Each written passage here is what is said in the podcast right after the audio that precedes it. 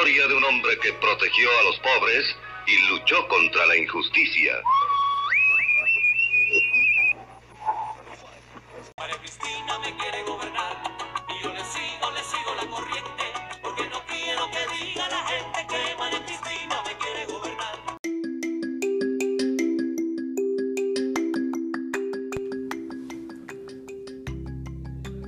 ¿Qué tal? Muy buenas desilusiones. Bienvenidos nuevamente a un episodio más de su programa favorito y familiar, Conjura Villera. Aquí su servidor César y Alberto, ¿cómo estás Alberto? pues aquí eh, hablando una vez más de, de algún review, tú te dejo la palabra y ahorita retomamos. Claro que sí. Este, pues mira, en esta ocasión decimos relajarnos un poco más y este y hablar de, de una película infantil que se llama Matilda. Este, como bien sabemos, esta película infantil está basada en un libro, en un cuento de Roald Dahl. Eh, me acabo de Oh, informar, yeah.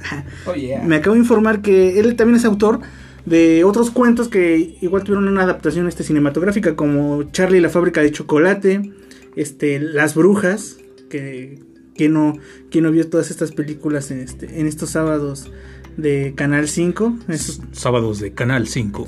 ¿no? Donde tú me decías que eras un niño solitario, que no tenías amigos y te la pasabas viendo estas películas y hasta la fecha, ¿no? No, de hecho la educación que recibí fue gracias a los sábados de Canal 5. Gracias televisión por ser Gracias nuestra- eh, eh, las películas de Steven Spielberg, de El Tiburón, eh, la- de todas estas que acabas de mencionar. Yo no sabía hasta una charla que tuvimos, amables podescuchas, César y yo me comentó todo esto. Yo no lo sabía. Y la película de las brujas la pasaban seguido en Canal 5, la de Matilda también. La de los pequeños gigantes, que es una de tus, favoritas.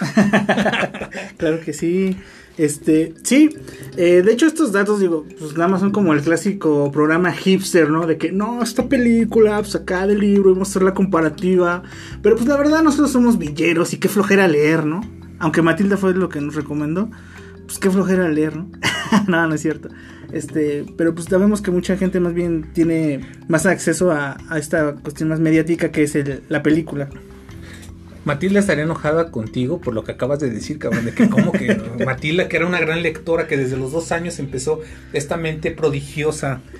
Y no importa si la han visto o no la han visto, y yo considero que no nos salimos del tema, es un atajo, vamos a hablar temas relajados, como bien comentó César, vamos a hablar de temas sobre el abuso infantil, la educación no formal e informal como sistema de castigo, eh, este sistema disciplinario, de temas relajantes para llevarles a ustedes a su hogar. Sí, este, bueno, pero también vamos a hablar aquí de las figuras este, de adultos, de estos adultos como la familia de Matilda. Y en esta adaptación cinematográfica que hizo este Danny DeVito, donde también dirige y actúa, este, y cómo retrata, ¿no? Eh, este, este arquetipo de, del sueño, del sueño este, americano, ¿no? Y con esta clase media y con estos, este, eh, es que aquí ya creo que se quieren meter a la casa los del FBI. Es que es- estamos hablando de temas clasificados. Sí, seguramente. En cualquier momento, si se corta la. La- Sigue, sigue, sigue. sí, ah, perdón. Sigue la transmisión, sigue la transmisión. Sigue la transmisión. Sí, de estas figuras como.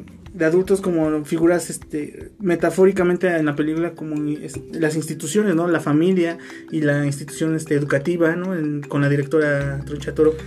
Es- La familia, la propiedad privada y el dinero, güey.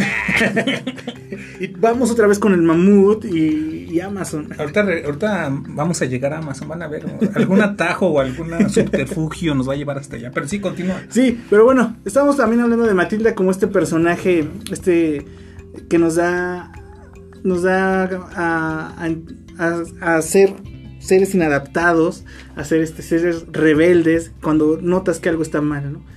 Y este hambre de conocimiento que tiene, ¿no? Por conocer lo que acontece y tratar de entender, pero siempre los adultos ahí viéndola, tachándola, ¿no? Mal y siendo adultos eh, que ejercen incluso una violencia psicológica y a veces hasta física, ¿no? emocional, muy, muy, muy grande ahí. Mira, a mí me causa mucha reflexión de entrada, esta cuestión de, de que tú también me lo comentaste, es lo del kitsch, de los padres de Matilda, lo de la vida americana.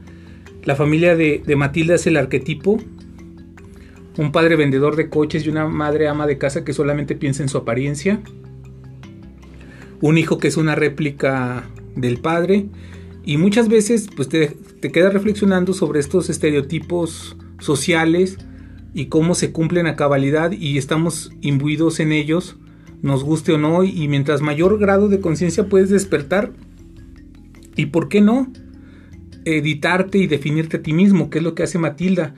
Obviamente que, que lo que caracteriza a Matilda es una cuestión de, de una niña prodigio, pero a mí algo que me, desde la primera ocasión que yo la vi, me llevó a reflexionar de, de cuántos niños prodigios no habrá en, en el mundo que crecen bajo estas familias que son mm, completamente dictatoriales y castradoras y castigadoras y, y, que mutilan toda diferencia y toda... Sí, porque buscan normalizar. Todos tienen, o sea, ya ves que el hijo mayor es como es el papá, lo adora. Entonces, ¿qué es lo que sucede aquí? Amar a lo que es igual y odiar a la diferencia es lo que caracteriza a la sociedad y Matilda lo refleja perfectamente. Sí, este, y volvemos con la parte, te de la violencia, ¿no? De mantener este, un estatus, ¿no? Eh, esto, estos chistes, ¿no? De niño que, que es bueno, que escuchamos en la película cuando éramos niños y ahora les damos otra connotación, ¿no? Lo vemos con otro entendimiento. Y esta parte de, de, decir nada va a cambiar, de esta figura de autoridad y coacción que ejerce, de yo soy adulto, tú eres niña, yo estoy bien, tú estás mal, y nada va a cambiar, nada va a cambiar y, y eso es a lo que te tienes que someter. Y ella ve, este, o cree ver en, en la educación eh, algo liberador. Y digo cree porque sí existe ¿no? en una educación, o sea, en el hambre de conocimientos, claro que hay algo liberador. Pero él, ella ve la figura de la institución formal, que es este, la escuela. Y se imagina y, quiere ir a la escuela y toda esta cuestión. Y es lo que le pide a sus papás. Hasta que llega a la escuela y pues se da cuenta de que no es como ella pensaba, ¿no? O sea, ¿por qué? Porque es una escuela bastante que parece más bien una cárcel, ¿no? y este y vemos la figura de, Tronta, de Tronchatoro y me recuerdo, nada más como dato curioso te digo acá, de estos rollos de hipster de no, güey. Mira, yo te voy a decir la neta acá, es que te apuesto que no sabías, güey. Y acepta que eres un hipster. Soy un hipster villero. La neta, güey, o sea, es que este libro fue, está basado, o sea, en, en la sociedad Brother, inglesa, güey. Bro. Entonces, eso me, me, da mucha curiosidad porque cuando ya me enteré de este dato, me remontó a la película de The Wall de Pink Floyd. Entonces, esta figura de, del, del, profesor este, rígido y violento que se burla, ¿no? De Pink, ¿no? El niño. Entonces, en este caso, pues me recordó más o menos estas instituciones y aparte la figura, ¿no? La vestimenta de Tronchatoro, así, este, como, como capataz acá, este... Y esta coerción, esta violencia que ejercen ¿no? sobre los niños y limitando su, su, su capacidad de, de, desenvolverse. En muchas ocasiones, eh, bueno, retomando un poco, Matilde en su familia ni siquiera sabían que ya estaba en edad escolar y que tenía que ir a la escuela. O sea, vivía en el completo olvido. Como en tu familia, que uno saben que tú ya tienes que trabajar y ser un hombre funcional. Todavía no lo te saben. como un niño. De... Un, un bebé, ¿no? Y en este sentido, Matilda escapa, bueno, ella, ella tiene la ilusión, como muchos niños, a mí me ha tocado ver casos particulares de niños que tienen la ilusión de ir a la escuela y ya cuando entran a la escuela es como bien lo que comentas tú y, pues uno de, de, mis escritores o sociólogos que cada vez están más en boga, que es el que, que es Michel Foucault, esta cuestión de, de, del vigilar y castigar, es clarísimo y, la primera cárcel de este suerte de, de, sistema penitenciario que padecemos es la familia y sobre todo por ejemplo la, la familia de Matilda que es muy pues es un estereotipo kitsch y también representa el American Way of Life, esta cuestión de, de que es el padre, pues, o sea, nadie, nadie le hace caso. Y a diferencia eh, de mí, que fui educado por Canal 5, Matilda eh, va, y tiene un interés, va a la, biblioteca y saca libros y, esta cuestión que es muy genuina, esta cuestión de, de, de ser una autodidacta y, y, es una niña prodigio. Y tú te preguntas, ¿cuántos niños prodigios no habrá en, en el mundo que su inteligencia se va apagando o perdiendo o toma otras direcciones o muchas veces sí se estimula por este tipo de, de familia y, esta dictadura del mundo adulto. Así es. Eh, de hecho, ahorita que mencionas esto, también lo podemos abordar eh, en la cuestión de la educación. O sea, aquí vemos el padre todo el tiempo le está recalcando que lo único que importa es pertenecer a ese grupo que es la familia, ¿no? identificarse con ellos. Cuando la somete a ver la televisión junto con ellos, eh, o sea, a replicar todo, todo lo que ya está establecido y en lo que ella no se siente a gusto. De hecho, digo, durante toda la película, o sea, hablando, porque estamos hablando de la película exclusivamente, en, eh, se nota, o sea, que una violencia tanto física como te comentaba, tanto emocional y psicológica muy grande. Eh, y pues viéndolo ahora, no sé, ¿no? Si un niño, cuando tú le muestras ahora esto, este, en una sociedad, por ejemplo, como nosotros, la mexicana, que donde es muy, muy, muy común que le des una nalgada, que le grites a un niño y que le digas, voy a re, ser reiterativo, ¿no? Con el hecho de no, no hagas esto, ¿por qué? Porque, pues no, porque está mal y no le expliques el por qué, ¿no? Entonces, es, por eso es tan, tan genial esta frase de no, porque yo estoy bien, tú estás mal, yo soy el adulto, yo soy la autoridad, la figura de autoridad, y tú te tienes que someter a lo que yo diga, pero no explica por qué. Entonces es tanto una cuestión individual de sometimiento, de, figuras de autoridad, pero a la vez, te digo, una metáfora, ¿no? Del sistema, de decir, no, no, no, no, este, tú no vas a cambiar nada. O sea, te tienes que someter esto me lleva a pensar en, en, la cuestión de la normalización de la violencia y cómo, eh, complementando lo que tú señalas sobre, sobre estas figuras de autoridad, cómo estas figuras de autoridad normalizan la violencia. O sea, nosotros, para nosotros cuestionamos esta violencia porque no asumimos que, que como adulto te permitas eh, violentar a un niño pero para el papá de, de, de Matilda es completamente normal y ahí entra el, el, concepto de normalización de la violencia que aplica y ahora con esta cuarta ola del feminismo, los derechos de los niños y de todas las minorías, el cuestionar esta, esta normalización de la violencia.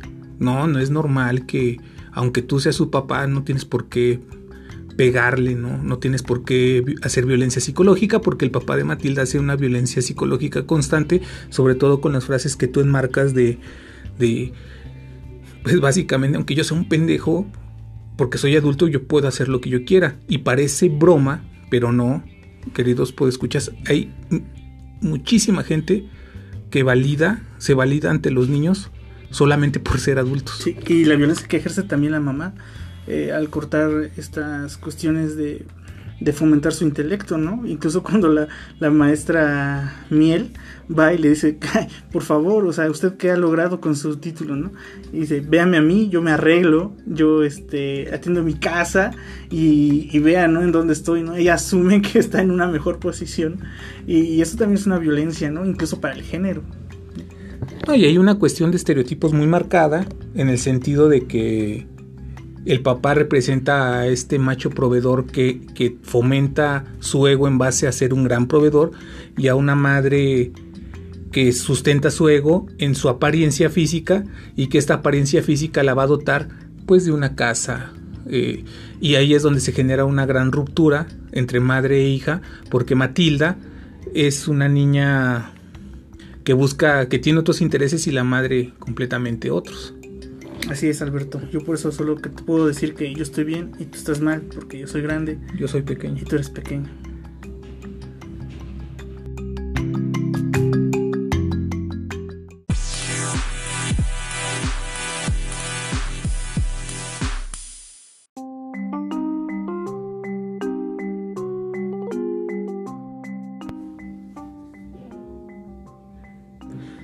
De esta manera les digo, niños, que tomen por asalto la imaginación y, quebranten esta dictadura del mundo adulto, eh, sobre todo aquellos que, quieren imponerse sobre ustedes solamente por el hecho de ser adultos. Entonces, eh, me quedé pensando en, en el libro de de Así habla Zaratustra de Nietzsche, que habla de del camello, del león y del niño como figuras y que de alguna manera quizá eh, lo que desconocemos, en este caso el mundo o la imaginación infantil, es tan censurada por lo mismo, porque quebranta paradigmas y este fascismo del mundo adulto eh, es altamente problemático. Sí, y ahorita que mencionas todo esto, y además del fascismo, pues yo creo que se representa muy bien en la película con esta emblemática escena que yo sé que todo el mundo estaba esperando. Ya es momento de llamar a los niños a la, alrededor de la fogata, por favor, llame a sus niños que, que se eduquen realmente con estas clases en línea. De esta escena emblemática de... César estaba soñando esta escena. De, de- de hecho, desde que salió la escena, César ya estaba, ya tiene aquí su parla. A ver, adelante. No, pero pues, ¿quién nos recuerda esta Sí, escena ese es de Bruce, ¿no? Del niño. Yo por el pastel y cuando la Se cocinera se retira rascándose la, la nalga. Se ve deliciosa, ese chocolate. Sí. No, pues se representa muy bien ahí, ¿no?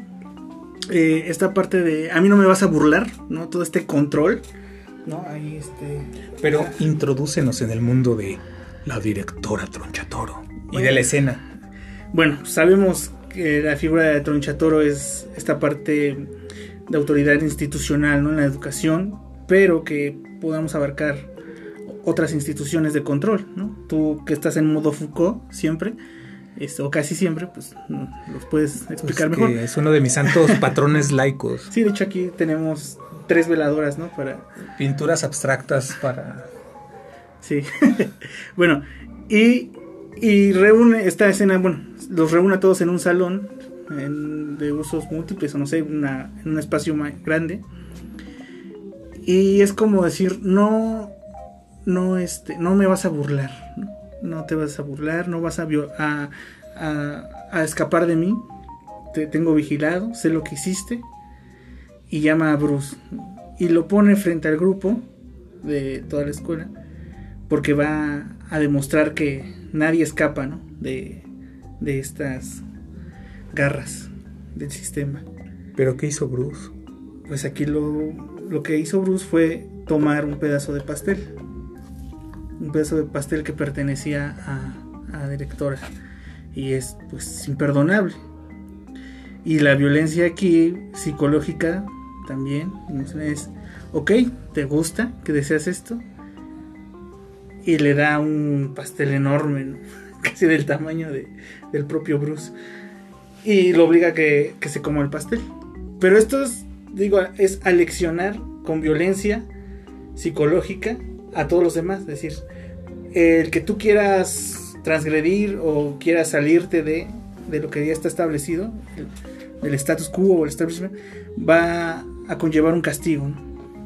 Ya lo habíamos comentado en, episodios anteriores y quizá este episodio nos da para comentarlo más en forma sobre que la- el sistema educativo gratuito e incluso el privado está basado en un sistema de obediencia para fomentar una especie de adoctrinamiento y la profesora Tronchatoro representa perfectamente esto en este panóptico y sí soy Foucaultiano y sí lo voy a aceptar y estas cuatro pinturas abstractas en honor a, a Michel Foucault lo, lo representan, pero pues de esta manera cuando la, la profesora está en, en una especie de pedestal, estos púlpitos que también tienen los sacerdotes católicos y la mayoría de, de las religiones, que significan un poder y que la maestra Tronchatoro al momento de estar en, eh, ahí, pues llama a Bruce y como bien dices tú, Bruce empieza a comer el pastel, una escena emblemática y que revierte todo el sistema de castigo porque básicamente lo que busca Tronchatoro es que Bruce vomite y termine una escena asquerosa, pero lo que hace Matilda es gritar, tú puedes, Bruce. Y es este sistema de brindar la confianza, pero te lo dejo a ti, porque te veo ansioso. No, no, no, ibas muy bien. Pero sí, o sea, aquí ya aparece otra vez la figura de Matilda, que lo que hablábamos también como esta Juana de Arco. ¿No? O sea, esta niña que empieza a motivar a, Bruce y lo que empieza a generar en el colectivo, en o sea, con todos los niños, es este, este entusiasmo. Y entonces empieza, digamos, las primeras partes de, de este, ¿cómo le podemos decir? Este impulso, ¿no? De abajo, de, de los niños, de, de poder, este, cambiar algo, ¿no? O sea, está, se están revelando, digamos, de alguna manera. No, y hay una sorpresa de Troncha Toro porque ve con, con asombro y, desagra- y desagrado. Y, y sí hay un asombro genuino de esto. Y obviamente lo genera Matilda, que es la protagonista, pero no solo por ser la protagonista, sino porque tiene eh, los suficientes libros para atreverse. Otra vez la inteligencia, la, inteli- la inteligencia luciferina para, para poder atreverse a cuestionar un poder establecido y lo que comentábamos también eh, minutos antes sobre el mundo adulto de Tronchatoro, de los papás de Matilda es no puedes, eres pequeño, el mundo es como es y funciona como es, no, no eres capaz de transformarlo. Y el mensaje o la metáfora que en sí es Matilda es el y que puede sonar al lugar común, pero no lo es. El conocimiento emancipa, la rebeldía genera un cambio en una estructura eh, pétrea como, como el sistema. Sí. De hecho, lo que mencionábamos a esta, este personaje al verse superado, ¿no? Al, al verse sorprendido por el poder, ¿no? De, de la unión de, de la comunidad, este, vuelve a tratar de, de mantener el control. Volvemos con lo mismo, muy Foucault, con la violencia. No que yo soy el que sacaba Foucault. No, y ya pues te- por eso, porque estoy haciendo alusión a todo. No, ya te que- estás volviendo... pues dicen que. En los siguientes episodios eh, hay una línea de continuidad donde me voy a seguir refiriendo a Amazon, pero también a Foucault porque hay un canal muy bueno de YouTube que voy a recomendar. Eh, no es porque me estén eh, patrocinando, pero No, no, hay que difundir a los colegas que hacen Claro. bien las cosas. Bueno, regresando al tema de Matilda en particular, eh, el- el- este sistema de... A mí me recuerda mucho este anarcocolectivismo, porque quizá en episodios más adelante, porque todo el mundo dice que solamente nos quejamos y lo que no saben es que estamos haciendo una crítica profunda. Pero también vamos a dar pauta a respuestas. eh, y yo creo que una de las respuestas más profundas, no sé si compartas esto conmigo César, es eh, el anarcocolectivismo. Por ejemplo, esta idea de, un colectivo que se atreve, aunque sea de manera espontánea como en esa escena de Bruce, a cuestionar un poder que es incuestionable. En este caso el mundo adulto y estas figuras de autoridad. Y, esto aplica en todos lados. O sea, est- esta, esta escena representa muchas escenas de otros escenarios, pero es esta escena del poder y del abuso del poder. Sí, y de la fuerza del colectivo, ¿no? La fuerza del colectivo que al final, digo, esta es la parte media de la película, eh, lo apaga con violencia, estrellando literal el platón en la cabeza de Bruce, que es una, una imagen muy fuerte. Y de hecho se tiene que romper la tensión en esa escena con el eructo, ¿no? Para soltar un poco de risa. Pero al final la película se resuelve igual con un, este, un levantamiento de estos colectivos, ¿no? Sí, Y, o sea, se resuelve de esa manera la película. Pero sí, o sea, esta es la metáfora de lo que hablamos de Matilda. Eh, en este momento tú me haces un- una observación, una cierta crítica a que pareciera que se resuelve muy, muy, este, muy fácil con la cuestión de la telequinesis, ¿no? Que es algo que no hemos mencionado, pero eh, y creo que llegó la hora. O sea, hablar sobre la telequinesis, estos poderes que, que descubre Matilda, ¿no? Y que es con lo que se resuelve gracias a ellos, ¿no? Pero pues igual si lo vemos de esa cuestión es una metáfora, ¿no? O sea, la metáfora más sencilla puede decir que es obviamente el empoderamiento, ¿no? De, esta niña y, el logro que, eh, que tiene, el control sobre este conocimiento que ha adquirido, ¿no? Mira que yo amo, amo la ciencia ficción, pero en mi particular punto de vista creo que es un recurso fácil la telequinesis de Matilda para ejercer la justicia social.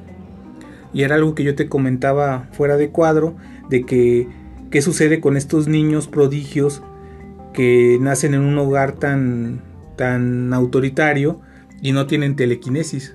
A eso, cuando yo la vi por primera vez y era un niño, tenía como 12, 13 años, pues me, me llegó a pensar en, en, esta situación de alguien que no tiene telequinesis, no puede ejercer su justicia social, porque en Matilda la telequinesis sirve para hacer una justicia, ajusticiar, ¿no?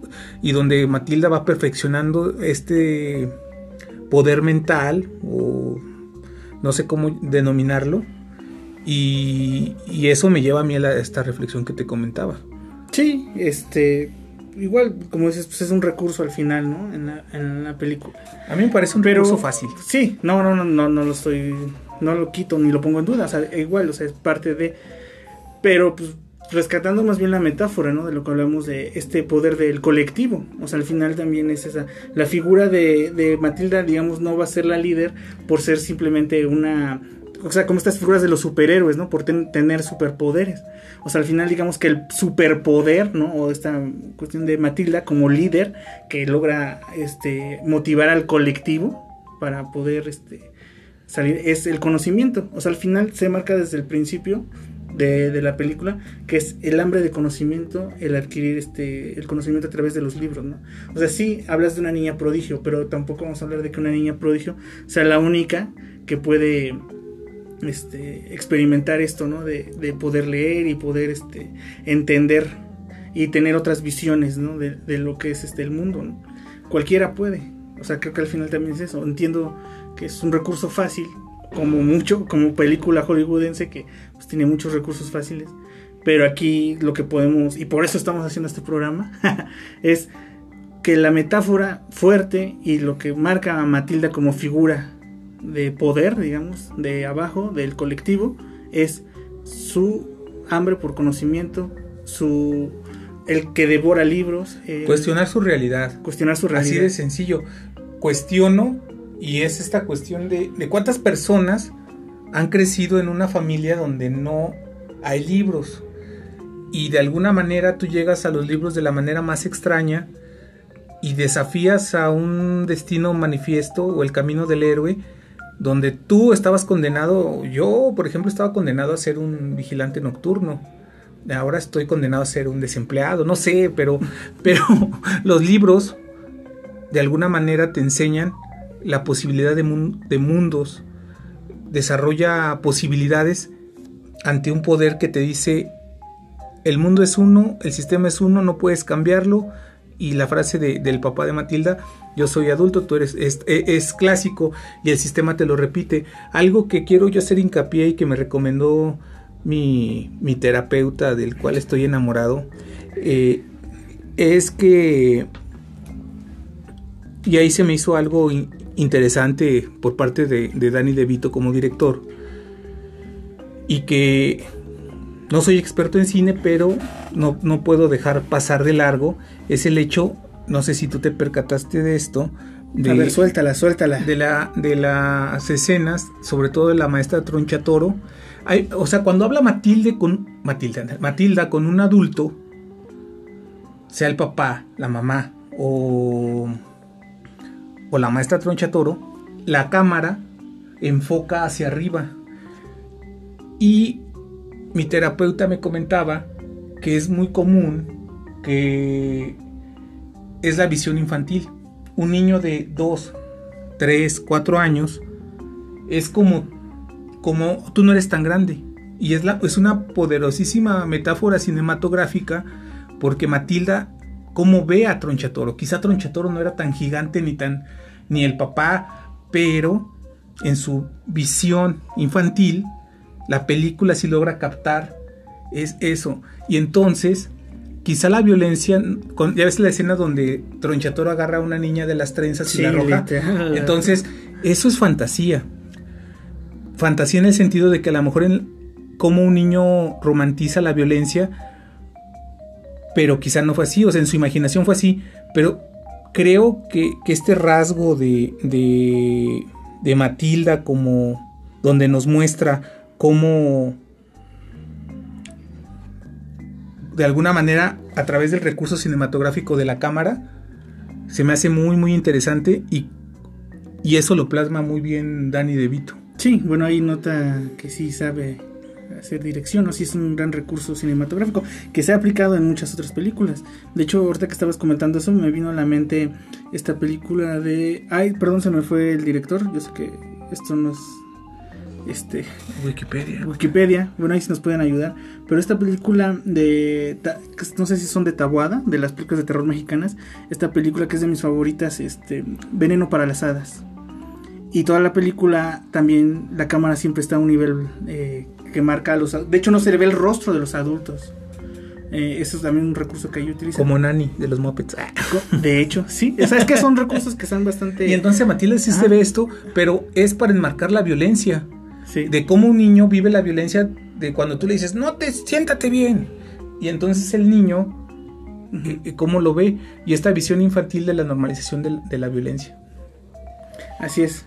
Pero bueno, pues para concluir podemos decir entonces que, que es una película. O sea, y es irónico, ¿no? Que hablemos de, esta, de esta película, este, existiendo el libro y fomentemos la lectura, ¿no? Pero es como comentamos al inicio, es lo a lo que tuvimos acceso primero y no está mal, ¿no? O sea, e- es bueno reconocer que también a través de estos medios de entretenimiento como las películas y las series y estas, estas ondas podemos llegar ¿no? a la base que es precisamente el libro entonces yo les recomiendo pues, que vean la película que ahora la vean con otros ojos si es que no la habían visto de esa manera que se la muestren a sus hijos y explíquenle ¿no? Explicar también qué es lo que, que puede haber ahí y pues, por supuesto si tienen ya el chance o la oportunidad de regalarles el libro pues es para comenzar ¿no? para hacer algo Sí, estaría magnífico. Y pues esta cuestión de que el conocimiento es, es su versión y de que de que exploren sus nuevas capacidades mentales, que quizás somos eh, tenemos telequinesis, esa. claro sí porque un gran conocimiento conlleva una gran responsabilidad De hecho, en este momento nos vamos a levitar y vamos Sí. a lograr encontrar nuestra aura en un mundo más allá de estas tres dimensiones. Bueno, pues nos dejamos y pues para la próxima estaremos ahí hablando Sí. de estos temas. Sean felices ustedes que pueden. Nos vemos en un no lugar. Allá en la nada. En la nada. Corre y se queda. Ok, este... ¿Qué onda? ¿Vamos a ir al club, al golf? ¿O... Claro que sí. Sí, ok. Este, dile a... Pero sigues dile- grabando, sigues sí, grabando. dile a. Alfredo que ya vaya prendo la limusina, por favor. Claro que